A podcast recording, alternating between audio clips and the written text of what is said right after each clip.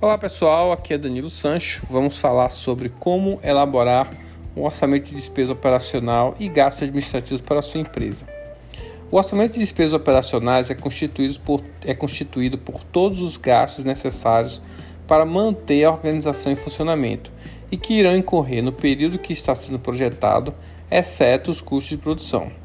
Ou seja, o orçamento de despesas administrativas trata todos os gastos necessários para administrar e vender os produtos ou serviços aos clientes da empresa e geralmente compreende os gastos de administração pertinentes ao prolabore da diretoria, salário do pessoal administrativo e materiais de expediente, as despesas comerciais, que é tudo que é necessário antes, durante e depois do evento da venda, as despesas financeiras oriundas das operações de crédito de curto e longo prazo, além das despesas tributárias, representadas pelas taxas de tributos a recolher pela empresa no período orçado.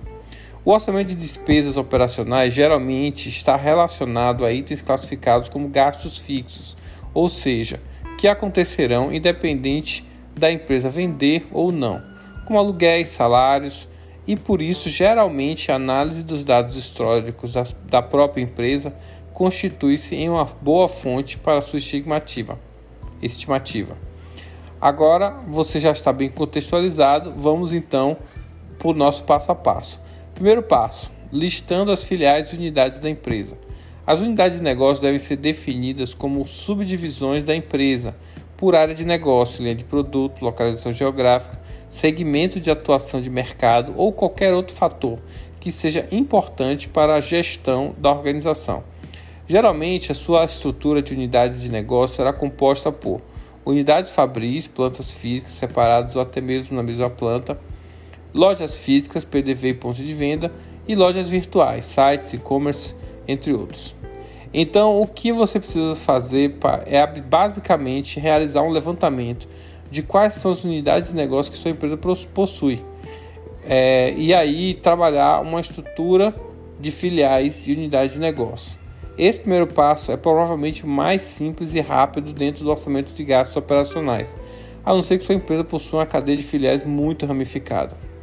Uma dica: caso esteja com dúvida, parta para o mais simples, criando apenas uma unidade de negócio inicialmente e depois você pode ir detalhando com calma as outras unidades. Segundo passo: criando uma estrutura organizacional de centros de resultado. Os centros de resultado, amplamente conhecidos também como centros de custo ou ainda centros de responsabilidade, apesar do nome pomposo, nada mais são do que subdivisões da empresa em setores para que se possa medir os resultados de cada área individualmente, como no exemplo que a gente falou em outros, em outros podcasts. Para aumentar ainda mais o nível de análise, você pode classificar os centros de resultados de sua empresa também em produtivos que são as áreas que impactam diretamente na produção, venda dos produtos e serviços da empresa, e os não produtivos, que são os setores que não influenciam diretamente na produção dos produtos e serviços da empresa, como departamento administrativo, departamento de marketing. Além disso, se sua empresa trabalha com projetos de longa duração, pode ser uma boa listar cada um desses projetos como um centro de resultados para medir seu desempenho individualmente. Uma dica: Aqui também não tem muito o que inventar. Uma forma bem fácil de elaborar essa estrutura de centro de resultados é a partir do organograma, que sua empresa provavelmente já possui desenhado em algum documento ou apresentação corporativa. Terceiro passo: estruturando o plano de contas. Esse é um dos pontos mais importantes que a sua empresa tenha um bom nível de análise. Para que sua empresa tenha um bom nível de análise, portanto, é essencial dedicar algum tempo para estruturar um plano de contas de acordo com as necessidades de detalhamento que precisará tomar decisões, que, que precisará tomar, que precisará para tomar decisões. O plano de contas, também conhecido como modelo de contas, estrutura de contas ou elenco de contas, é uma lista que apresenta as contas necessárias para que a empresa possa registrar todos os eventos e movimentações econômicas e financeiras que acontecem durante as atividades e operações. Se você quiser saber um pouco mais sobre contas, é pesquise na internet que você vai encontrar muito material interessante sobre esse assunto. Aqui fica uma dica.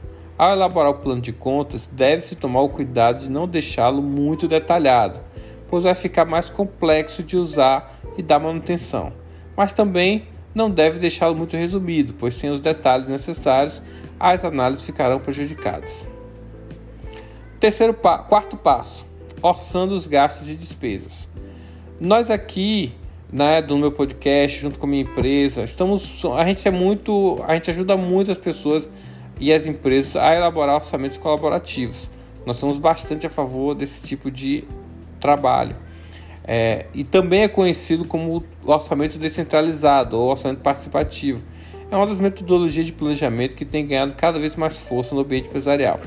E se é colaborativo, é preciso envolver pessoas. Então, o gestor de cada área deve realizar um orçamento do centro de custos de sua responsabilidade. Em alguns casos, como os gastos com pessoal, é comum também que a responsabilidade seja dividida com a equipe do RH. Mas cada gestor pode e deve participar repassando das necessidades de capital humano para de cada de sua área. Uma dica: o orçamento colaborativo funciona ainda melhor quando utilizado em conjunto com os conceitos de orçamento matricial. Se você seguiu alguns passos anteriores, sua empresa já está pronta para fazer esse processo. Você só precisa agora eleger pessoas para cuidar de cada conjunto de contas, que a gente chama de pacotes. Então, o pacote pessoal, onde vai ter o grupo de conjuntos de contas do plano de contas relacionados a pessoas, ali você pode escolher alguém que vai tomar conta. Isso é muito interessante porque torna o processo extremamente mais controlado e você vai ter é, duas visões sempre para qualquer gasto. Então, pronto, agora você já tem sua previsão de despesa e já pode fazer uma análise crítica de todos os seus gastos. Coloque isso na sua empresa e analise os números. Veja como, como, elas, como, como o desempenho da sua empresa é, vai estar seguindo ou não o planejamento definido. E, com base nessas, nessas análises, construa a sua curva de aprendizado sobre seus gastos e suas, seus investimentos. Até a próxima!